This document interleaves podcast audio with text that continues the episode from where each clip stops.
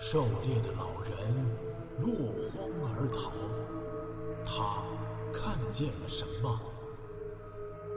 风景区内群蛇频频伤人，他们为何如此狂躁？装备精良的科考队出现在这里，又是为何而来？神秘的大自然到底在向我们隐瞒什么？武夷山惊心动魄七十二小时，带你感受一场逼近死亡的旅程。盘龙岭。驾驶着那辆老式的北京吉普赶到盘龙岭北面山腰，花了整整四十分钟。江大林将车停在一块土坡上的空地，这里靠土匪洞只有几十米。熄火后，副驾驶座的小张打开车门，黑豹抢先一步，敏捷地跳下车，吐着舌头，顺着登山道跳跃而上。黑豹是保卫处唯一一只搜救犬。一只血统正宗的比利时牧羊犬。它刚四周岁，正值生命的巅峰期。江大林尾随着黑豹，喘着粗气，一口气爬上了龙脖子，把比他年轻十来岁的小张整整落下五十米的垂直距离。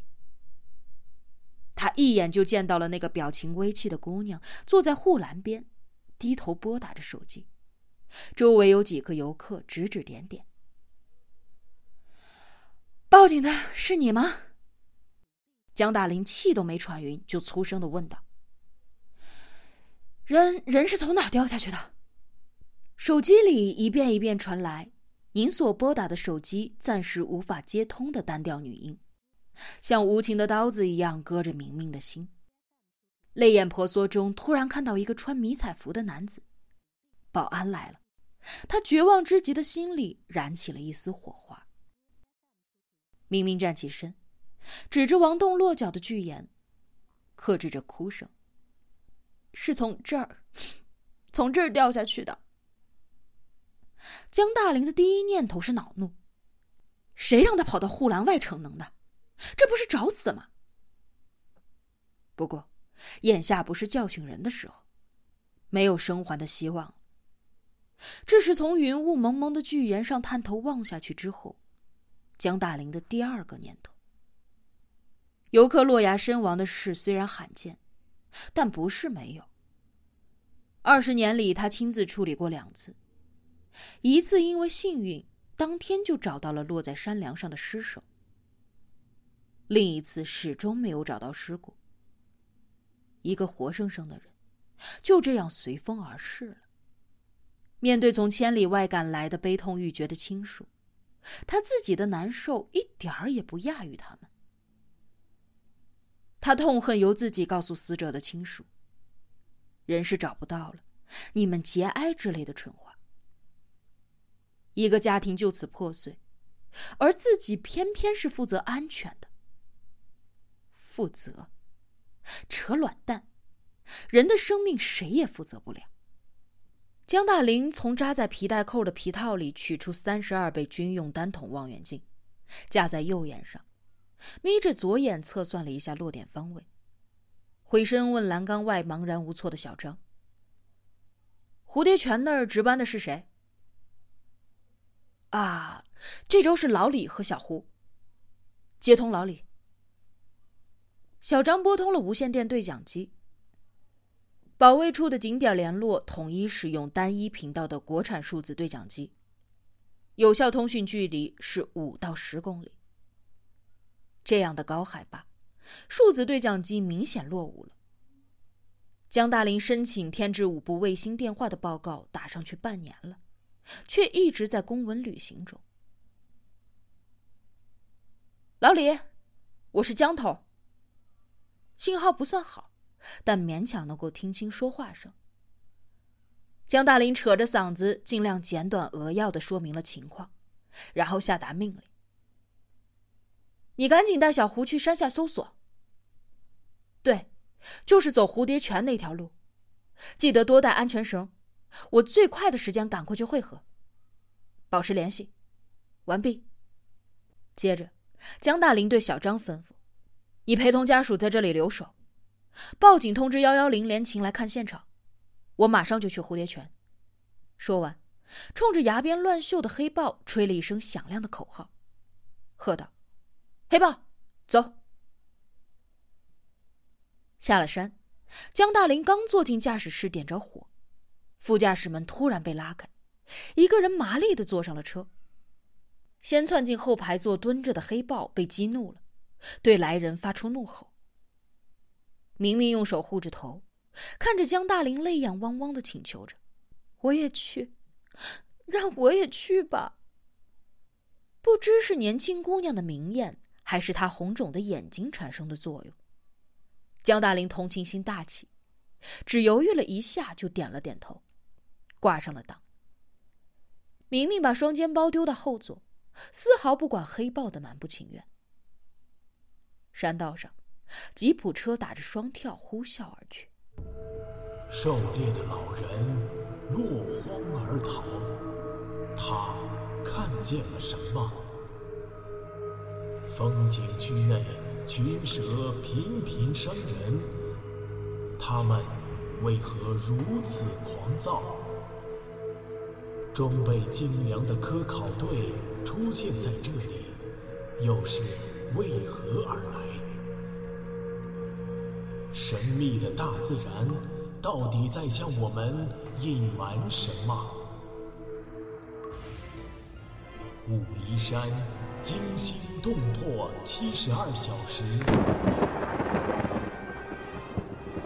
带你感受一场逼近死亡的旅程。蝴蝶泉，武陵山脉位于湘、黔、川、鄂四省的交界处，地跨四省七个地区和五十个县，为贵州高原向湘西丘陵过渡的斜坡地带。总面积达十万平方公里。二十世纪八十年代设立的武陵山自然保护区，总占地四百平方公里，在茫茫的武陵山脉当中，只能算是沧海一粟。他们现在要去的蝴蝶泉，是保护区周边的五大溪流之一，位于保护区辖区的西南边缘段，就在王洞落崖的盘龙岭南麓。蝴蝶泉是一条四季不干的山间溪流，发源于原始森林的深处，蜿蜒数十里，最后汇入清江。每到秋季，溪流的中上游林间就会聚集上百万的蝴蝶栖息过冬。自从九十年代被发现之后，成为了武陵山区的一大奇观，故称为蝴蝶泉。由于担心游客侵扰到蝴蝶的生态环境。保护区早在七年前关闭了这一条旅游线路，现在基本上处于原生状态。在蝴蝶泉下游，距离南大门十公里处，保卫处常年设有一个值班站点，负责保护景点和维护林区的安全。江大林沿着山道开得又快又稳，绕过盘龙岭的几处山梁之后，几乎已经看不到游客了。前方出现了一个岔路。左边的路口比较荒僻，一块插在地上用油漆写着“蝴蝶泉景区”的木牌歪歪晃晃。这块多年前的指示牌早已经破旧不堪了。江大林打了一把方向，开进了左道。开车的过程当中，他已经向明明问清了自己想知道的情况。年轻男子叫做王栋，是这姑娘的男友，身体健康。有户外旅行经验，这些情况知道了，其实也没有什么用。从海拔那么高的山腰掉下去，不死的几率估计和陨石砸中脑袋差不多吧。穿过一片低矮的荆棘林，江大林把车拐进了一条荒草丛生的野道，最后在一块林间空地处停下。熄火后，迅速跑向了不远处的值班室。有谁在？隔着好几米。他就冲着值班室大喊：“铁栅防盗门关着，无人应答。”明明跟过来，茫然的看着这间值班室。这个站点正常有两个人值班，有时会有例行巡逻的护林员来歇脚。本周老李是组长，还有一个机灵的本地青年小胡。看来今天值班室只有他们两个在，显然他们俩已经出发搜救了。江大林看了看表，距离盘龙岭上的通话已经过去了三十九分钟。他回到车前，从后备箱里拿出自己的战术背包，背包里是全套的户外装备：帐篷、攀援绳、工兵铲、雨披、毛毯、指南针、高度表、强光手电、多功能刀、医疗袋，当然还有军用水壶和高能量的食品。想了想，江大林又翻开了医疗箱。找出一盒云南蛇药，塞在包里。从值班室进入盘龙岭南路谷底，没有正常的道路可以通行，而是沿着蝴蝶泉的溪谷逆流而溯。江大林和明明沿着一条野草没足的小道走了没有多久，就听到了溪流的潺潺水声。他走到石岸边望去，此时正进入夏季的多雨季节，溪流的这一段约有三米多宽，水不深。泉水清澈见底，舒缓流淌。从两行褪色的油漆字“溪流危险，游客止步”的木旁旁边，黑豹飞快地跃下了一米多高的石岸，在溪谷的沙砾地等着主人。江大林瞟了一眼紧随着他的明明，在车上他已经知道了他的名字，有点犯难。这时，江大林有一点后悔自己带这个姑娘来了。按说，她是遇难者，或许这么说还早，起码是遇险者的家属，是不应该随同前往搜救的。那么，让她一个人留在值班室吗？明明看上去已经稍微恢复理智了。半个多小时的山路驱车，嗖嗖的山风让他冷静了许多，但他的内心还是热一阵，凉一阵。他不愿意相信，那么生气勃勃的男友就此遭遇了不幸。一个画面固执的缠绕着他。王栋落入山下，受了伤，躺在地上，正在苦苦的等待救援。伤口流着血。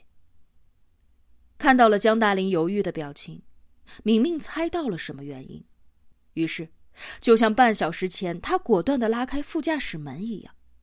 他再一次果断的用行动促使了事情的发展。他从岸边一跃而下，背上的双肩挎包丝毫不妨碍行动的轻巧。